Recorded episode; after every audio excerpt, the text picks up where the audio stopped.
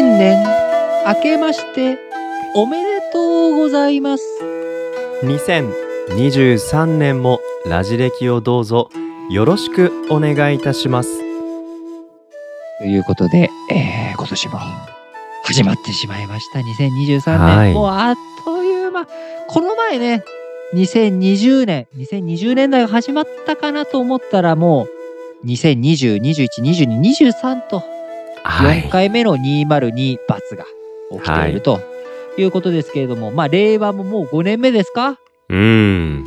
そしてコロナの正月というのも、まあ、はい。2020年の1月はねまだコロナが、まあ、他人事だった時代なので、うん。202123と3年目の、えーコロナのお正月を迎えましたが、えー皆さんどちらでね、えーお過ごし。今年は結構まあ旅行に行かれてる方とかね帰省されてる方も多いんじゃないかなと思います。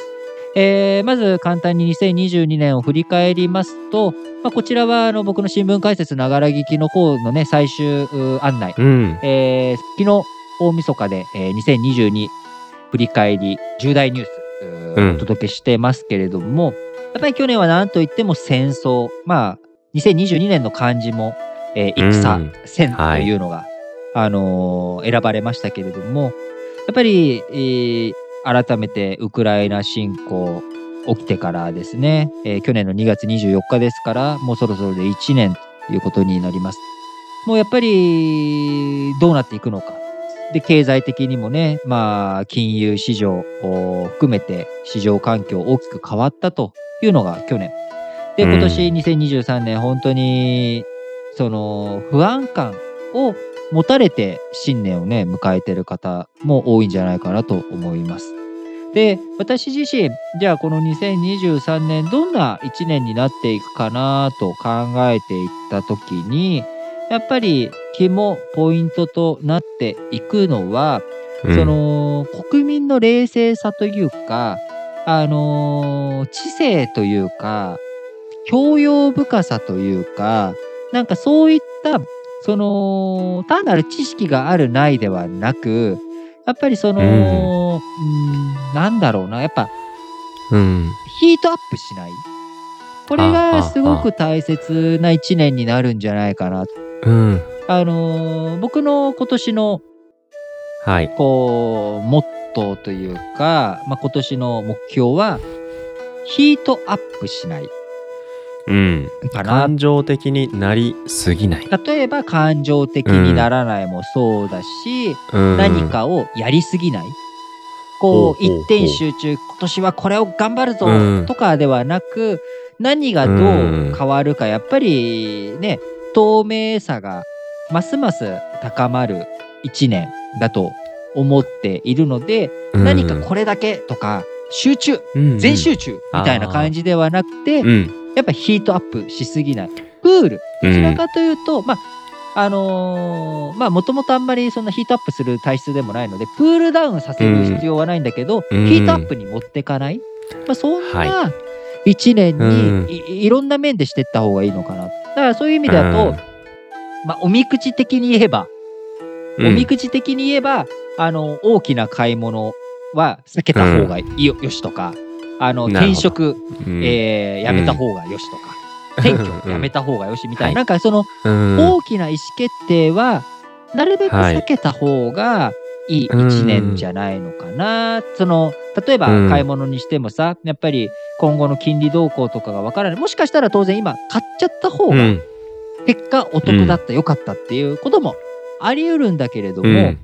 あのーやっぱりこうどうどうどうどうっていうこうね落ち着こう落ち着こう。っていうのがやっぱ大切かなっていう、その、うん。あるいは自分がその強行に陥らない。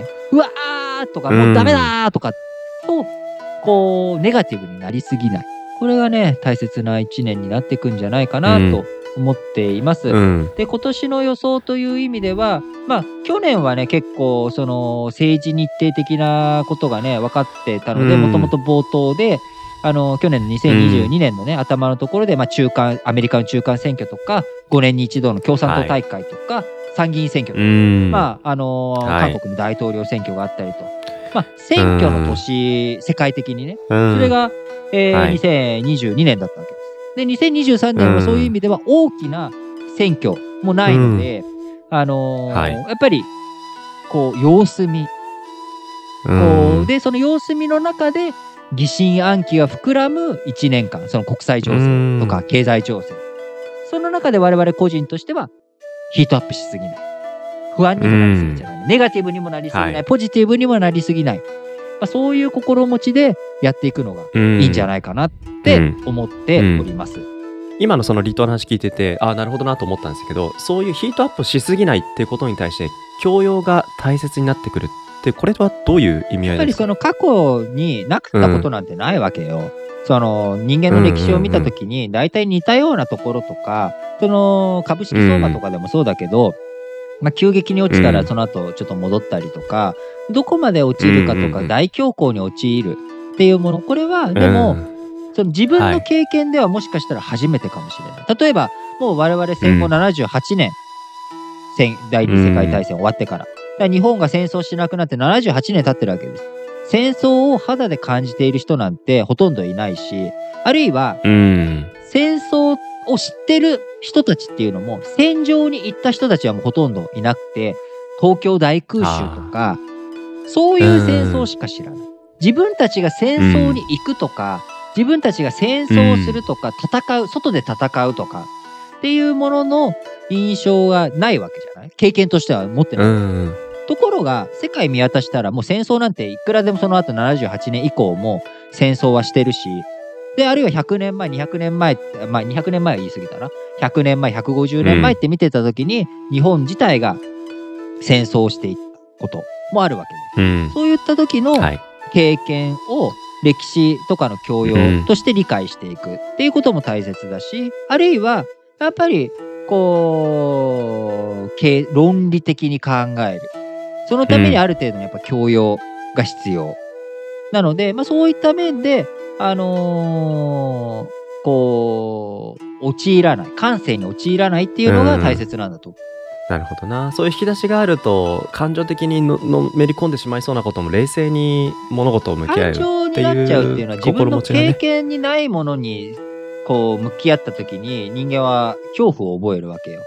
でそこで不安に感じますよね。で自分の経験ににないものを補う、じゃあ全部が経験できるかっつったらそれは無理な話でその経験を補うために教養というものがあってその教養っていうのうん。は例えば歴史だけじゃなくて例えば小説とかね、うん。映画とかで疑似体験するっていうこともあるわけじゃない。だから小説なんてさ、大体小説家とか、例えば探偵、推理小説とかでさ、殺人事件とかが起きるわけだけどさ、あの、うん。作家さんは殺人なんてしてないわけよ。犯してないわけ。そうでも殺人鬼の気持ちになり変わって叙述したりとか。で、はいそれがなぜできるかっていうと、うんそれはやっぱ教養の力。で、我々がなぜそれを受け取ることができるかって言ったら、それを読み解くリテラシー。教養の力だよね、それも。で、それを、やっぱはい。国際情勢とか経済情勢にもしっかりと当てはめていく。